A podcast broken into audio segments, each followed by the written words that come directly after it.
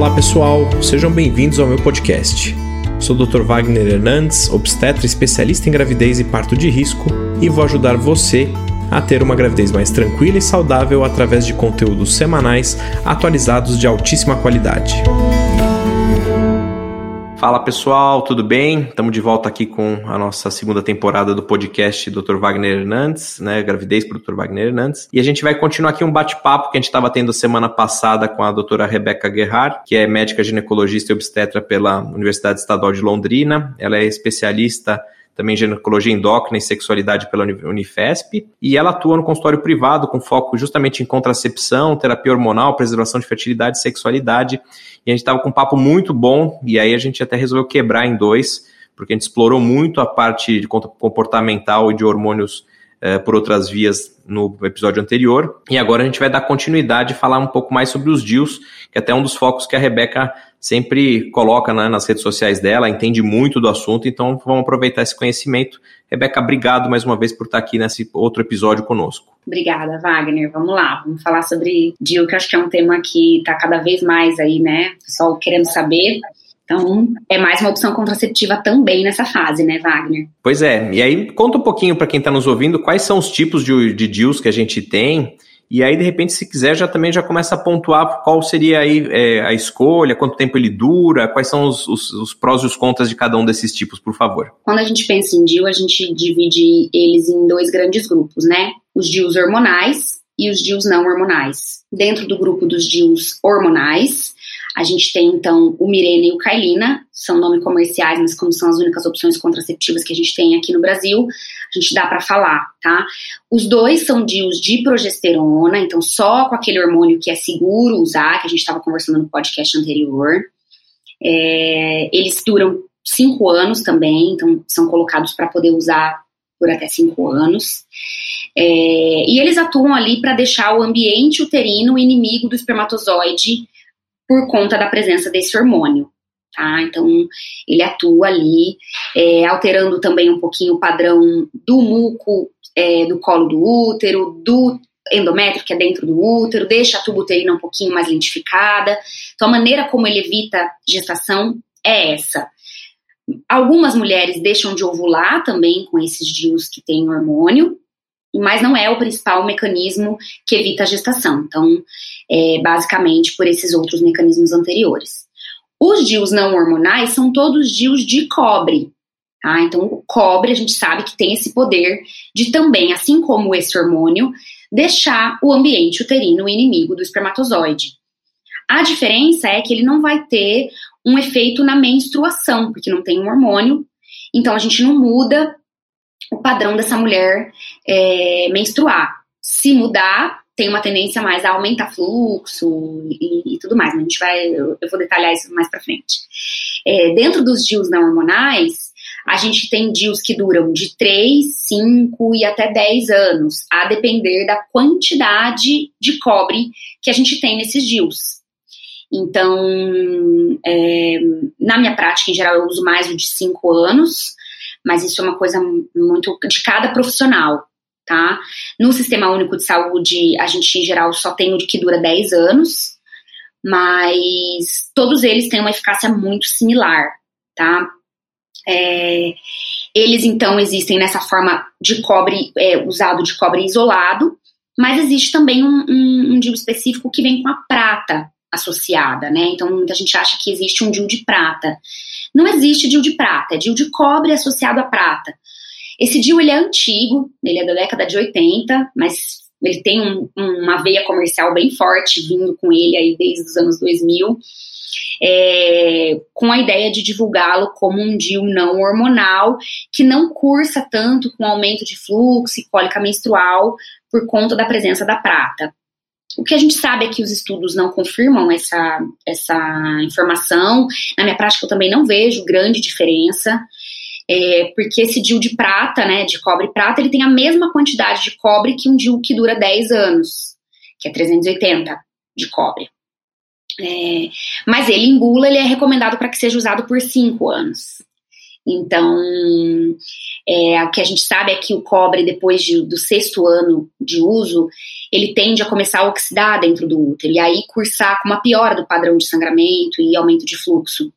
Então, a prata vem com essa ideia de equilibrar essa oxidação de, do cobre e minimizar esses efeitos. Mas já que é um, um que é para ser usado só por 5 anos, ele talvez não vai fazer tanto esse efeito, né? Mas a gente pode lançar a mão dele também, se o paciente quiser, não tem problema. Mas ela só precisa saber que ela está usando um DIU de cobre, que talvez esse aumento de fluxo e cólica, que é o principal efeito colateral de um DIU hormonal, ela talvez não vai ficar livre de viver. O DIU hormonal é um DIU, então, que veio com essa ideia de tentar reduzir esse fluxo menstrual e essa cólica associada ao dispositivo intrauterino, é, e a gente vê isso na nossa prática, né? Muitas pacientes até entram em amenorreia, que é o que a gente fala, que é ficar sem sangrar, independente se ela tá amamentando ou não. É, e, mas a gente também não, não tem nenhum método perfeito e às vezes a gente vê uma piora de pele, né? Uma, um aumento de queda de cabelo e aumento de acne nas usuárias. É, mas aí isso é, é, bem individualizado, a gente vai ter que ir só colocando para saber né? A diferença do Mirena para o Kailina, ela é muito discreta, mas é, em geral é, o Mirena a gente opta por, por inserir naquelas pacientes que têm antecedentes de doenças uterinas, então se ela tem algum mioma, histórico de endometriose, já teve pólipo no útero, como o Mirena tem três vezes mais hormônio do que o Kailina, a gente sabe que ele tem um potencial de ajudar no, no tratamento dessas doenças, então a gente lança a mão dele como escolha.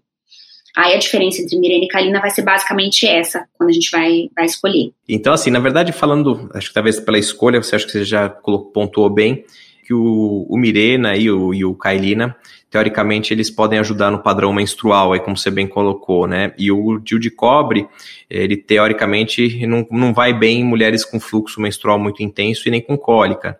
Tanto que eu não sei, tem uma frase que eu não sei se é sua, se é da, da Vanessa ou se é de, de alguém, de outro autor, mas que vocês usam bastante, que eu acho muito legal, que é que o DIU de cobre é para quem pode, não é para quem quer. É que é justamente isso, né? Da Vanessa, é, né? Tem que, tem que, fazer essa justamente essa análise do fluxo menstrual para tomar essa decisão. E é fato, né? Não adianta você se iludir, como você bem colocou, com essa questão do DIU de cobre com prata, de que você vai usar e você vai sangrar menos, porque assim, você vai se arrepender. Então, assim, é, a indicação, como você bem disse, do de cobre com prata é a mesma do DIU de cobre, puro e simplesmente. Acho que é isso aí, tem um apelo comercial muito grande. Eu recebo aqueles pacientes, nossa, mas eu preciso pôr esse com prata, porque é muito melhor não tem evidência disso, então você bem realmente deixou explícito que só vale a pena se você tem padrão para usar, por exemplo, de cobre mesmo, senão não vale a pena nem arriscar. E assim, a proteção do, do DIU, acho que também é legal a gente deixar claro, né, qual, de qual é a eficácia dele, porque as mulheres têm muito medo, né, dessas gestações com o DIU, que eu já vi foto que o bebê sai com o DIU na mão, com o DIU na cabeça, é, na verdade, isso é mais um, também um pouco mais de exagero do que qualquer outra coisa, né? Fala um pouquinho da proteção do, dos DIUs para quem está nos ouvindo. Sim, a taxa de falha dos DIUs, tanto hormonal quanto não hormonal, ela está menor do que 1%. Então, das usuárias de DIUs, é, em um ano, 100 mulheres com DIU, menos de uma vai engravidar. Tá? O DIU hormonal tem um pouquinho mais de eficácia em relação ao DIU não hormonal, uma diferença ali de 0,6%, bem pouco significativa, tá? Mas quando bem colocado, bem acompanhado, um DIU pode ser uma excelente escolha contraceptiva, tá? É, se porventura uma mulher engravida em vigência de DIU, a gente está aí diante da falha de qualquer método, até ela que é dura, que é a cirurgia para não ter mais filhos, falha. Então, a gente não, não tá livre de acontecer uma gestação não planejada aí, caso a gente esteja usando, mas é, lançar mão dos DIUs, a gente está diante de um método de alta eficácia, isso é inegável. É, acho que na verdade, né, na escala ele só perde para o Implanon, né, que, ah. que, a gente conversou no outro podcast passado, porque na verdade ele está no braço, não tem para onde fugir, então tem essa vantagem, né, mas de certa maneira é isso, ele tem taxas tão boas quanto os métodos de esterilização definitiva. Então, é. eu acho que quem está pensando nisso não pode ficar ficar com esse medo, né? Acho que tem que ficar tranquila. Aí você comentou, mas desde que também faça um bom acompanhamento, né, que tenha sido bem inserido. Como é que é o acompanhamento para quem coloca um DIL, independente do tipo de DIL? Então, assim, em bula, um DIL bem inserido e visto que foi bem colocado, e aí a gente consegue confirmar isso através de um ultrassom, a gente consegue ficar com a segurança de que ele vai estar no lugar e que essa paciente pode seguir vivendo só a, observando de repente o fio do DIU dentro da vagina dela, né? Então, inserir o, o próprio dedo dentro da vagina e procurar o fio desse DIU se ele estiver sempre no mesmo tamanho, ele está funcionando. Na prática, isso não funciona muito bem, na minha opinião. Eu que coloco muito DIU, já vi que não, não dá. Primeiro que colocar a responsabilidade na mulher de acompanhar o próprio fio gera muita angústia. Então, algumas mulheres gostam, mas a maioria, em geral, mais sofre do que gosta. Além disso, esse fio nem sempre está visível, nem sempre está perceptível ao próprio toque, né?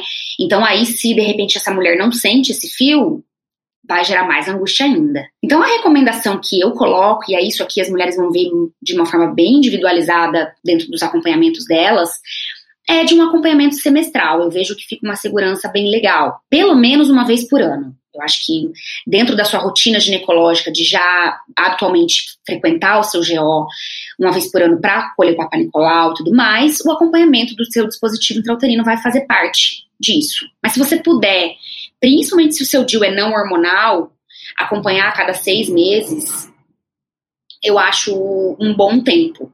Tá?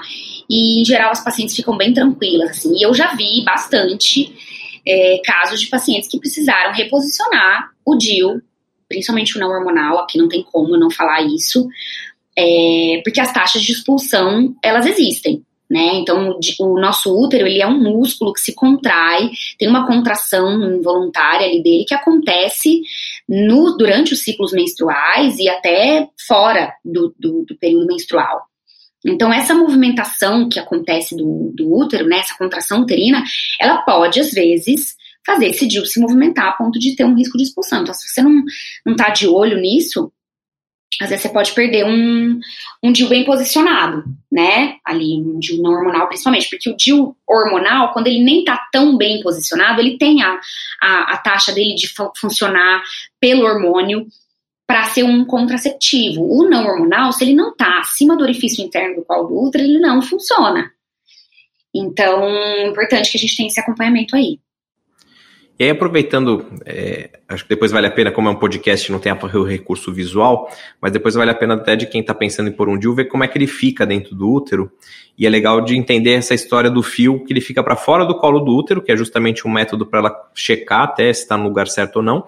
E é um jeito de a gente trocar, né? A gente puxa esse fiozinho, tira e coloca outro, ou remove e às vezes dá essa confusão, né? Não fica nada para fora da vagina, a mulher não sente absolutamente nada com esse fio, mas é até legal você comentar um pouco, porque às vezes tem uma questão, às vezes, do receio do parceiro, né? De ele falar, puxa, mas meu marido vai sentir esse fio, isso vai gerar um incômodo. É, conta, conta como é que funciona isso, como é que é na tua prática, o que, que você é, percebe, tanto dos mitos como de realidade sobre essa questão do fio.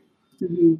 É, o fio não é igual ao fio do absorvente interno, né? O absorvente interno ele fica para fora da vagina o fio do DIU ele fica lá no fundo da vagina, para fora do colo do útero só. E, e assim, o que eu, a frase que eu gosto de falar para as pacientes é: dispositivos intrauterinos foram feitos para ter relação sexual. Então, teoricamente, são fios que não não são não incomodam o parceiro. A gente precisa alinhar muito a expectativa entre perceber o fio e se machucar com o fio. Então, sim, o seu parceiro pode perceber a presença do fio no fundo da sua vagina, dependendo da posição sexual ou às vezes até em todas as relações. Mas machucar o pênis é muito raro de acontecer. O que a gente vê é que quanto mais longo o fio que a gente corta, e é isso, é mais o seu GO que vai ter que saber. E aqui, se os GOs estiverem nos ouvindo, acho que é legal a gente compartilhar essa experiência que se você deixa o fio do DIU muito curto, incomoda muito mais o parceiro do que um DIU longo, tá? É, então, na minha prática, eu tendo a cortar ele até mais longo do que mais curto.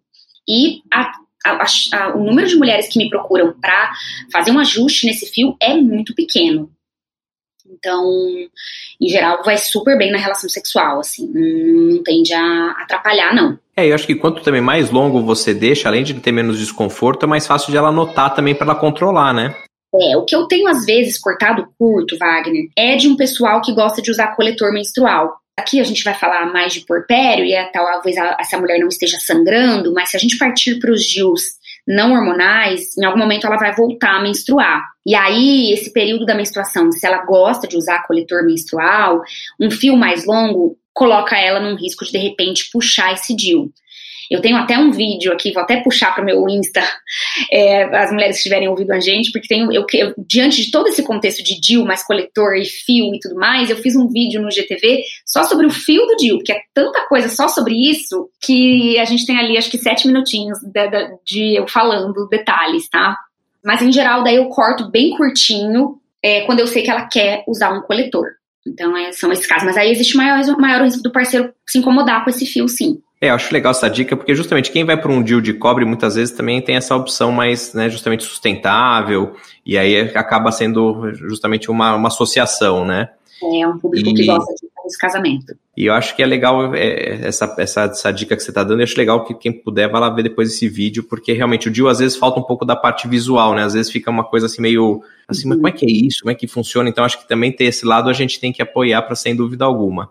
Uhum. E você já tinha comentado lá na frente da questão da dosagem do, do Kailina e do Mirena, né? Que o Kailina tem um terço da dose do Mirena, mas também dura cinco anos, né? Também é altamente eficaz.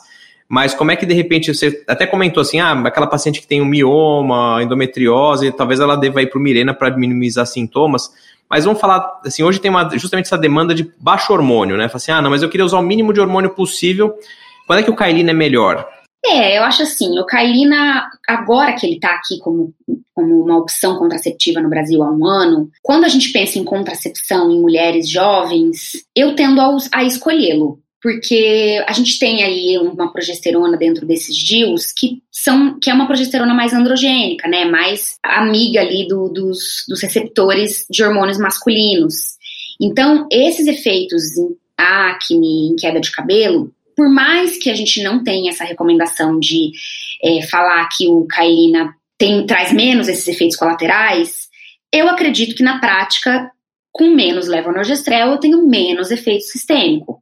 Em geral, eu uso, tenho usado bastante o Kailina, mas para aquelas mulheres que têm sim antecedentes de endometriose e mioma, eu não coloco Kailina porque é realmente uma dose que aí às vezes eu não vou ter uma, um controle de sangramento significativo e nem um controle dessas patologias de uma forma satisfatória. E para mulheres às vezes mais velhas, que é um público que tem surgido muito, né, Wagner, com a, com a reprodução assistida, assim, de repente ela já entra na menopausa logo na sequência do parto, às vezes, se eu for optar por um de hormonal, eu vou preferir o Mirena. Aí, para proteção endometrial, caso eu entre com uma terapia hormonal e tudo mais, o Mirena está ali dentro do rol dos progestagênicos que a gente usa para proteção endometrial na TH, né, na terapia hormonal. Então, indo bem longe, mas pensando que é um método de longa duração e eu tenho que entender dentro desses próximos cinco anos aonde essa mulher vai estar. Se ela tem 43, anos, de repente, por que não Mirena? Então, acho que individualizar dentro desse contexto fica legal, assim, de colocar, então, Mirena mais para esse cenário. É, às vezes também é esse ponto, né? Assim, aquela mulher que gostaria de usar o DIU de cobre, mas ela não pode,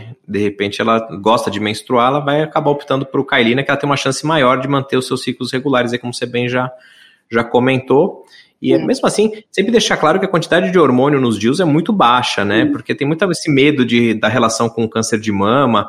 É, e não é assim que funciona, né? A quantidade hormonal comparado com uma pílula tradicional é, é brutamente menor, né? Quando a gente fala dos DIUs. Uhum, exato. E uma coisa que eu acho muito legal de falar de DIU, Wagner, a gente comentou no episódio anterior a questão da sexualidade e como os DIUs, tanto hormonais quanto não hormonais, eles não têm como principal mecanismo bloqueio da ovulação a gente vê que mulheres ali nesse, nessa etapa, né, que estão começando a vida de ter um filho e tudo mais, já tem um comprometimento de desejo sexual natural, por conta de questões comportamentais e até hormonais, por conta da amamentação. Se eu introduzo um método contraceptivo nela que compromete menos essa parte hormonal de desejo sexual, eu ajudo mais ela. Então, os DIUs, eles entram muito nesse lugar. Eu que faço muito sexualidade no consultório, eu acho que o DIU casa muito bem por não ser um método que bloqueia ovulação e, e, e autoriza a mulher a, a, seguir com os picos de testosterona tão importantes para colocá-las como seres eróticos, sexuais. Então, eu acho que os DIUs funcionam também por conta disso. Eu acho que é, é diferente de qualquer outro método em relação a isso. Perfeito. É, eu acho que agora a gente podia já começar a se encaminhar para os métodos de, então, de esterilização definitiva, né? Que às vezes aparece também esse tema sobre a questão da, da laqueadura e da vasectomia. E para quem que você acha assim, para quem que você sugere a, a, laqueadura, né? Na verdade tem uma legislação, né? Também até para a gente explicar.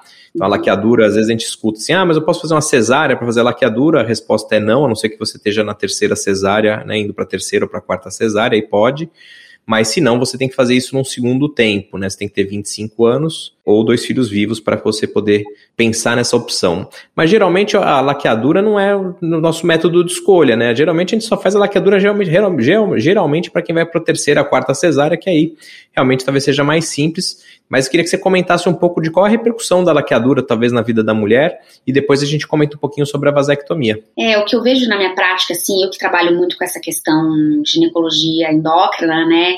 A gente tem muito um cenário de disfunções menstruais que acaba deixando de ser cuidado depois que a mulher faz uma laqueadura. Porque a gente olha o contraceptivo ao longo da nossa vida meio que quase que exclusivamente para evitar a gestação e questões estéticas, de repente, é, e não olha o quanto ele está dando qualidade de vida menstrual para gente. E aí, fazer a laqueadura, não que ela por si só vai te trazer transtornos menstruais. Às vezes, sim, até ela mesma traz, porque a gente sabe que tem uma, uma, um comprometimento de vascularização ali local, que pode cursar com uma, uma mudança de padrão de sangramento. A gente até vê isso na nossa prática. Mas se a gente só falar de laqueadura funcionando bem, é, você vai seguir menstruando até você entrar na menopausa. Eu vejo muitas pacientes precisando de um método hormonal para ajudar elas a menstruar com mais qualidade, mesmo sendo laqueadas.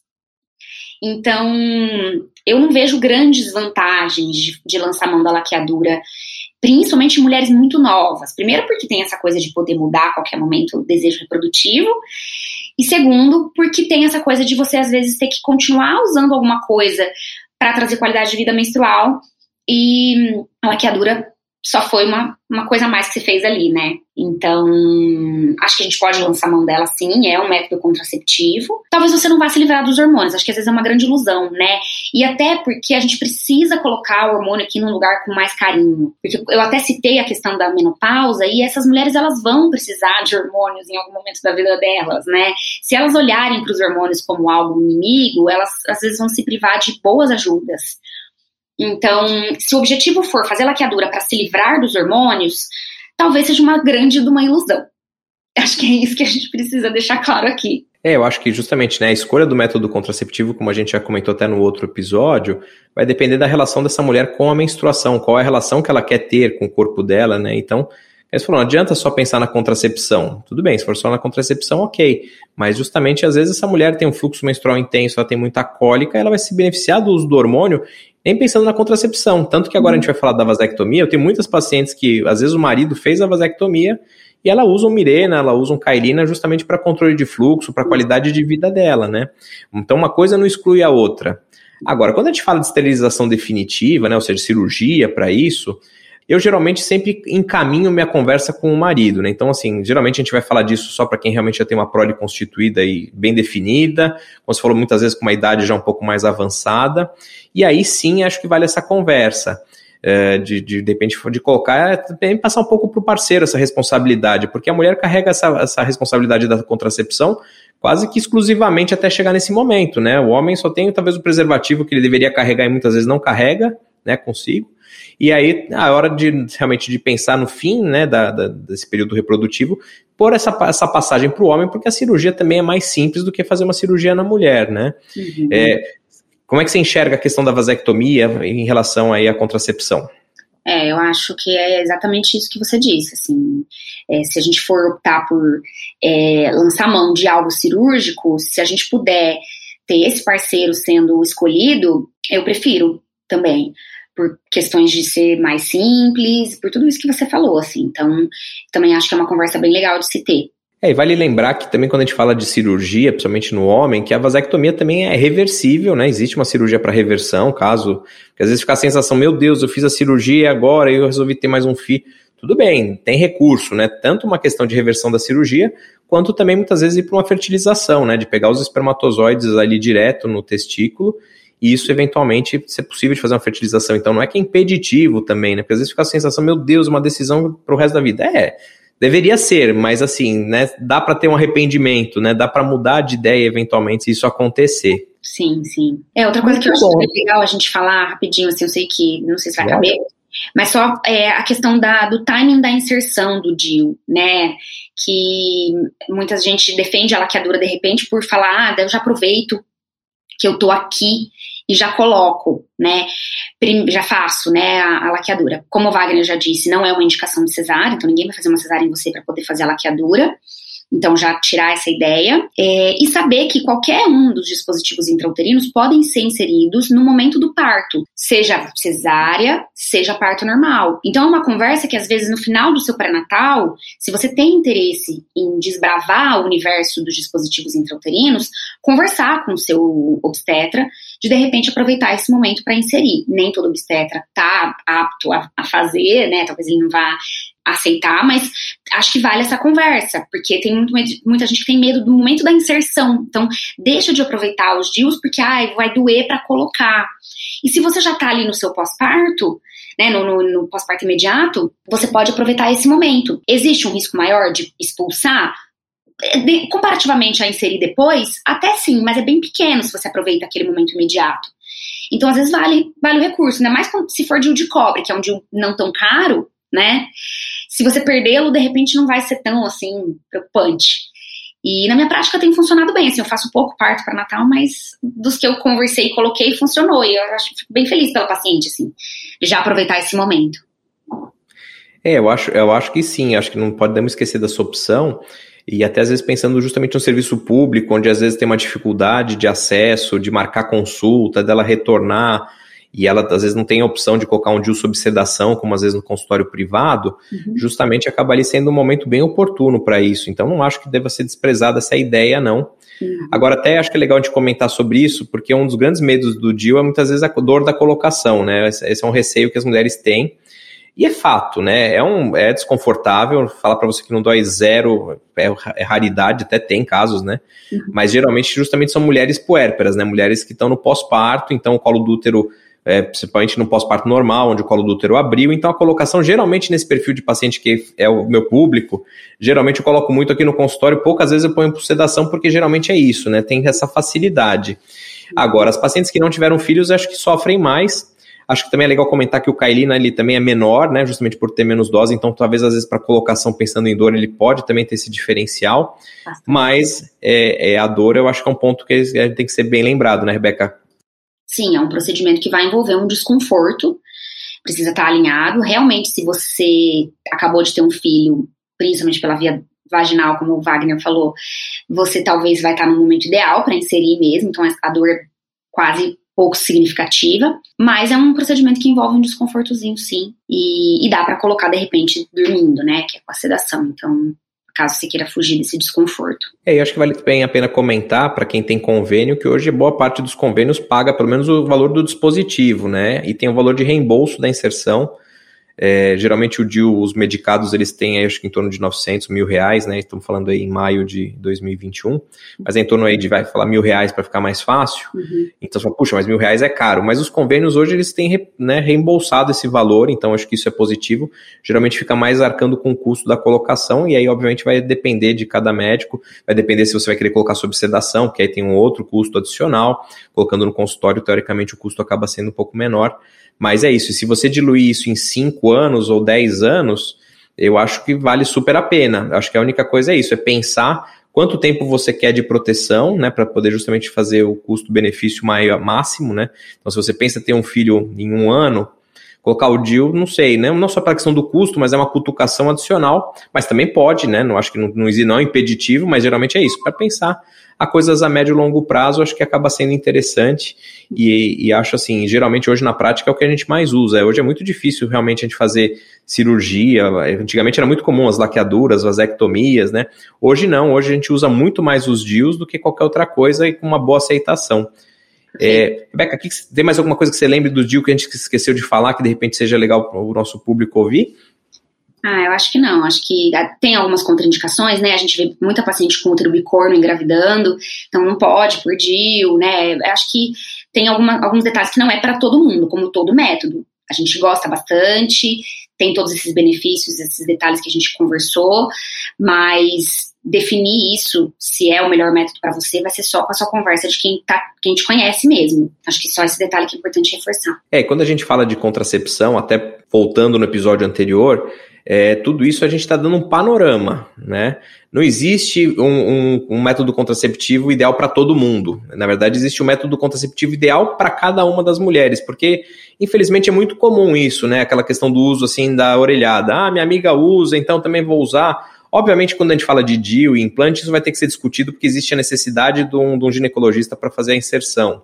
Agora, quando a gente fala de hormônio e outros métodos, a gente ouve muita besteira por aí. Por mais que você tenha grandes bons conteúdos né, no Instagram, como o seu, ou na internet, uh, muitas vezes tem alguns conteúdos é, inadequados, né? Então fica muito na opinião, na orelhada, e isso é uma coisa muito importante, né? Então, quando a gente vê muita falha de métodos contraceptivos, e não só no pós-parto, mas na vida toda, na maior parte das vezes existe esse conteúdo de uma escolha inadequada, é um uso inadequado, então assim, tem que tomar atenção, o que a gente está conversando aqui não substitui de maneira alguma uma consulta médica. Eu acho que a ideia desse podcast é que vocês tenham uma ideia de todos os métodos para justamente ir com um arsenal de perguntas mais focado, né?